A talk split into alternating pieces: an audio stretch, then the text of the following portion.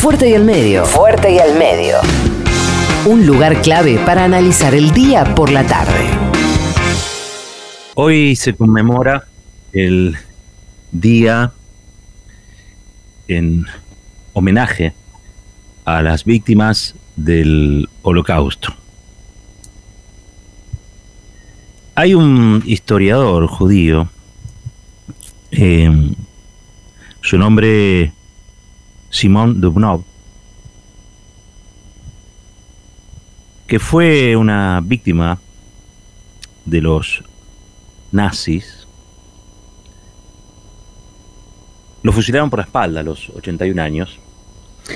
Y mientras caía arrodillado en un charco de sangre, a todas las familias que, que lo rodeaban, a sus propios familiares, les dijo, escriban y registren, escriban y registren. Uno podría decir que ese mandato llega hasta nosotros, hasta el día de hoy. Hacer memoria sobre estos temas, considero yo, es una, es una obligación. Porque hoy se conmemora este día? Porque bueno, un día como hoy, eh, las tropas del Ejército Rojo entraban al campo de concentración y, y exterminio de este Auschwitz y aquello que todavía se comentaba, un hecho que podía ser producto de la fantasía de algunos, de la exageración de algunos,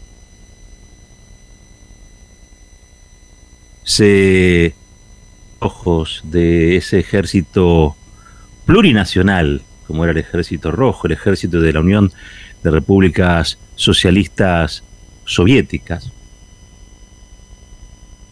cuyos soldados, al mando de un comandante, se llama Anatoly Shapiro, pudieron ver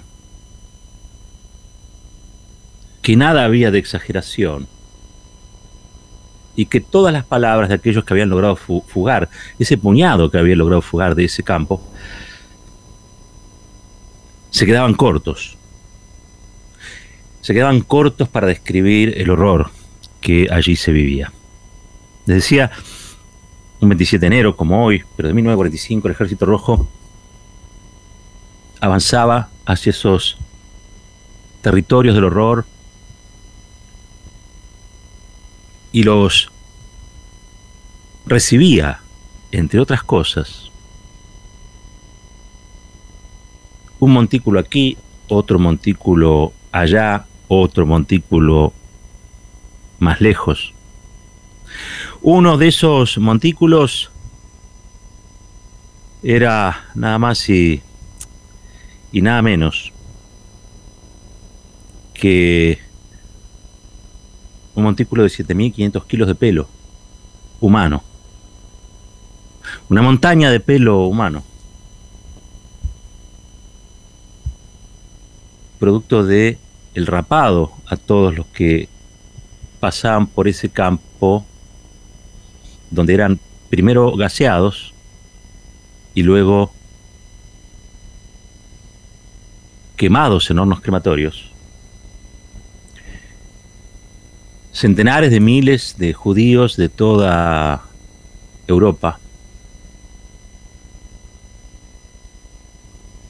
comentan que en las noches cuando el campo de Auschwitz y Auschwitz-Birkenau son dos campos, pero en uno donde había varios hornos crematorios con enormes chimeneas de hierro, en las noches se veía que la actividad ininterrumpida de esos hornos hacía que esas chimeneas de, de hierro se vieran al rojo, al rojo vivo.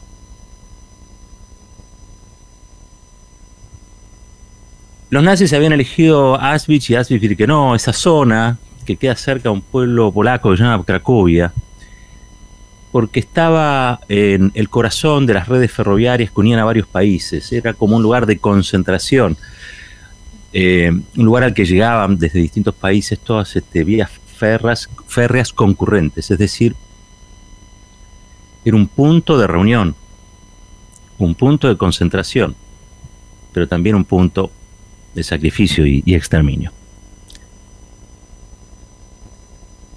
A la humanidad le ha costado mucho asimilar lo ocurrido en, el holocausto. Para los judíos en realidad la Shoah. Porque lo sucedido no entraba en la cabeza de nadie. Yo le decía un montículo de 7.500 kilos de pelo, que se usaba ese pelo para forrar el interior de los submarinos alemanes y aislar así un aislante de temperaturas cuando navegaban estos submarinos. Otros montículos eran, por ejemplo, juguetes, porque en Auschwitz se asesinaba a niños y a niñas. Otro montículo enorme, realmente, centenares de miles de piezas, eran piernas, piernas ortopédicas, muletas, sillas de rueda, dientes, cualquier tipo de cosa que utilizaban personas que estaban viciadas o tenían algún tipo de, incapacidad física. Otro montículo, escuchen bien, eran lentes. Lentes, miles de lentes, decenas de miles de lentes, con vidrios, sin vidrios, rotos, los armazones. Otro, otra gran montaña. Eran zapatos, zapatos de hombre, zapatos de mujer, zapatos con cordones, sin cordones. Zapatos nuevos, zapatos viejos. Otro enorme montículo era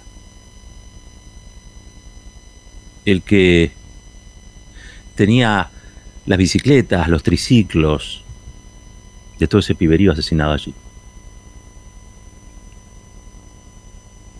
Los judíos cuando eran deportados hacia estos campos no sabían dónde iban. Los pocos que habían escapado y volvían a contar lo que había sucedido eran tratados de locos. Se daba un proceso de negación muy profunda. ¿Cómo que los iban a subir como ganado y llevar a un lugar donde luego los iban a gasear o los iban a torturar o los iban a aniquilar? No podían asumir esa verdad.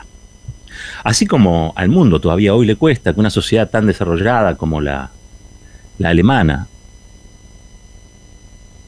uno de los puntos más altos de la civilización, del desarrollo, del arte, de la ciencia y de la técnica, haya podido convertirse en esa trampa para la humanidad toda, más allá de los judíos. Pensemos que este día, un día como hoy, el 27 de enero, este 27 de enero que estamos conmemorando, en realidad se decidió como día universal para evocar a las víctimas del holocausto en el año 2005 en el año 2005. Antes de ser asesinados, muchos de esos judíos eran sacados de esos campos y llevados a, hacer trabajos en diversas este, fábricas, fábricas de empresas importantes, importantísimas, fábricas alemanas, que hicieron su riqueza eh, con el trabajo esclavo de miles, centenares de miles de judías y de, y de judíos. Hay que decir también que lo que el nazismo dio en llamar la solución final fue un método burocrático de eliminación de restos. Se mataba tanta gente que no sabían qué hacer con eso. Por eso los hornos. Los hornos fueron la solución final a un problema que ellos definían como el problema Los alemanes nazis no inventaron el antisemitismo, pero llegaron al paroxismo del odio, del terror. Pensar que el holocausto fue obra solamente de un puñado de locos es equivocado. Toda una sociedad, toda una sociedad profundamente resentida por el resultado de lo que había sido la Primera Guerra, por las humillaciones que había sufrido la, la Alemania,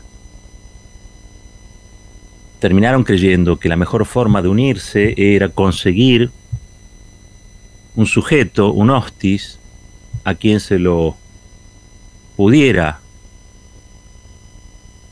enlodar, criminalizar, estigmatizar lo suficiente como para encarnar la, la figura del mal. Y que como chivo expiatorio pagara por las culpas de todo lo padecido y lo sufrido después de lo que se llamó el Tratado de Versalles. Curiosamente, el primer campo de concentración levantado por los nazis en Dachau o Dachau se inauguró en 1933 y no fue para alojar judíos, sino que fue para alojar a militantes, cuadros políticos de los partidos comunistas y del Partido Socialista Alemán. Algunos eran judíos, otros no. Así comienza este proceso de ir buscando el chivo expiatorio y que convirtió, les decía, a esa Alemania, una Alemania pujante, civilizada, que tenía más de 30 premios Nobel, en una nación capaz de cometer el peor, el más atroz de los genocidios. Algunos dicen que en realidad el, holocausto, lo lleva, estuvo inspirada en el genocidio armenio, ¿no? De, 1915. Eh, probablemente. La peculiaridad es que este, en este caso los alemanes, las alemanas, eh, influenciados por el nazismo, gobernados por el nazismo, eh, de manera más o menos consciente, de manera más o menos militante, empujó a una solución eh, que llevó a este genocidio a un estado, casi diría yo, de racionalidad eh, del, mal difícilmente concebible.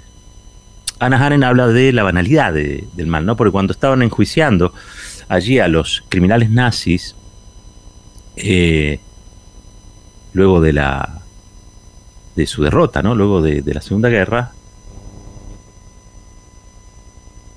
ella vio que estos criminales nazis contestaban sin que se le moviera un pelo de la cara rutinariamente, de manera burocrática, sobre cosas horribles, asesinatos, cuestiones criminales.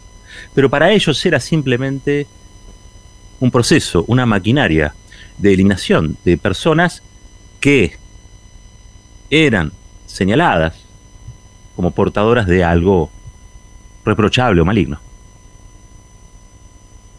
Es decir, la solución final es casi una solución de carácter empresaria, digamos, a un, credo, una forma de entender la supremacía racial que obviamente es repudiable desde todo punto de vista y siempre estaremos en la duda si eso no se va a volver a repetir. Por eso es necesario que días como estos uno haga esa evocación. Tuve la oportunidad de estar en, en Auschwitz, tuve oportunidad de ver ese pelo los museólogos soviéticos han inaugurado allí un, museo donde todo eso que les describí está puesto en vitrinas enormes, vitrinas de metros y metros y metros, este, donde se puede observar y uno va entrando de a poco en el clima, en esa atmósfera de horror infinito. Accede uno también a lo que fueron los, los hornos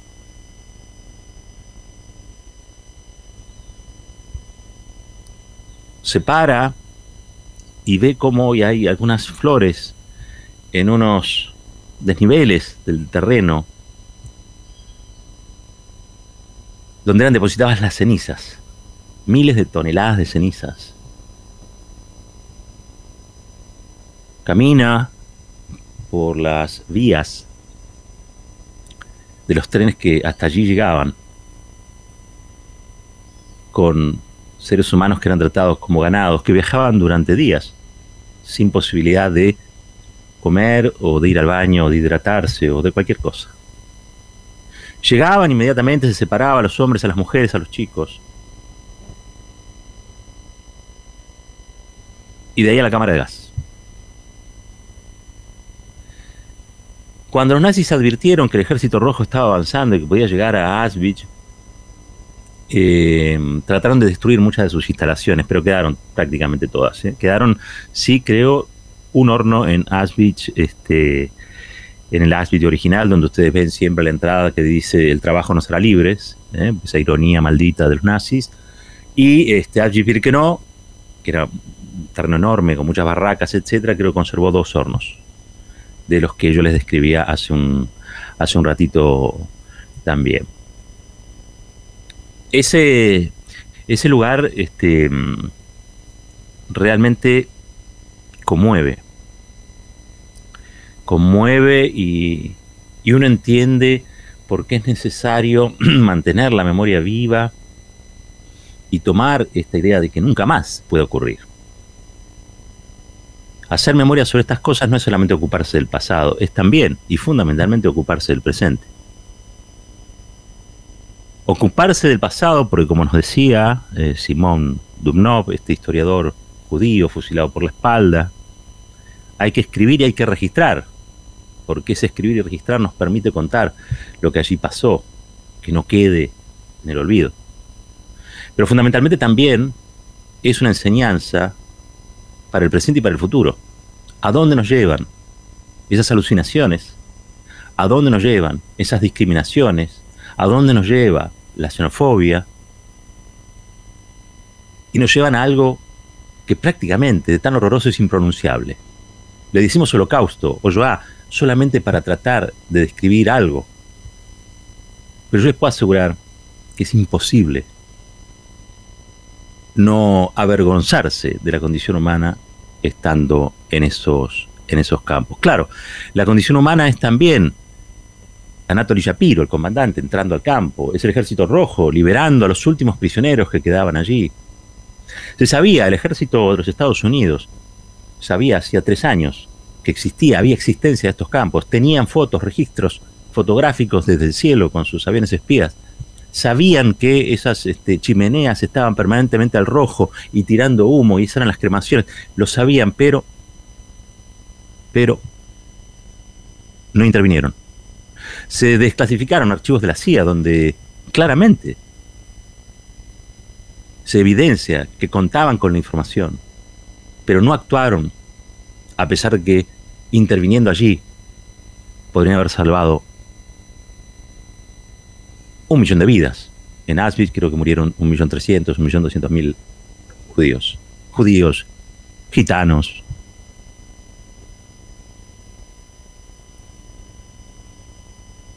Les decía, eso es hablar de, del presente y es hablar del futuro. Hoy, en esa vieja y culta Europa, que fue capaz de hacer esto, hay gobiernos que para sostenerse permiten la entrada a esas coaliciones, a esos gobiernos parlamentarios, a expresiones de la ultraderecha, expresiones antisemitas, expresiones xenófobas. En la Cámara de Diputados de Europa, los eurodiputados hay una fracción enorme de antisemitas. En Austria una fracción enorme de antisemitas. Hay un auge de ese antisemitismo. Hay un auge de aquellos que odian a los inmigrantes, del supremacismo. Hay que prestarles mucha atención. Porque son, de algún modo, el huevo de la serpiente. Y son también la negación de esa otra parte la condición humana, capaz no solamente de liberar a aquellos que estaban a punto de morir,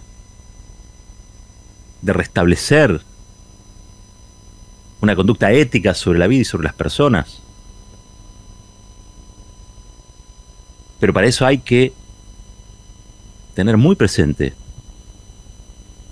que el nazismo no fue una obra de un grupo de locos y forajidos, fácilmente identificables porque levantaban la manito o se dejaban el bigote. El nazismo fue un atajo que tomó una de las sociedades más brillantes y más lúcidas de la humanidad en ese tiempo para tratar de resolver lo que no tiene solución.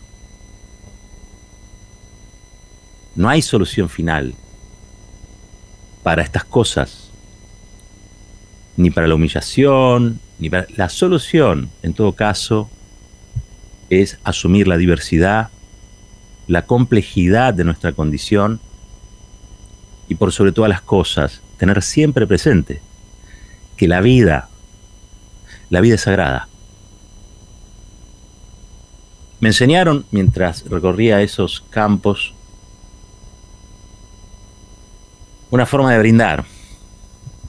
Cuando uno vuelve de ahí, vuelve con un atuendo rarísimo, que en realidad no es un atuendo, son, es una cosa muy pesada, un atuendo invisible, una cosa muy pesada. Y deben ser los kilos del horror, o los 7.000 toneladas de pelo que había allí. Uno sale del campo y vuelve a eso que llamamos vida. Los sobrevivientes, los que hacemos memoria sobre esas cosas, para sacarse ese atuendo, brindan, brindan. Y el brindis es por la vida, Lejaim es por la vida. La vida, que es eso tan sagrado, que debemos cuidar y proteger, porque siempre está al acecho la posibilidad de que el lobo, el hombre vuelva a convertirse, perdón, en el lobo del hombre. En un lobo que se convierte en una fría máquina de matar. A uno, a cientos, a miles, a millones. Conmemoramos hoy a las víctimas del holocausto. Por la vida, esto es Fuerte y al Medio. La reflexión tiene su tiempo. Fuerte y al Medio. Con Roberto Caballero.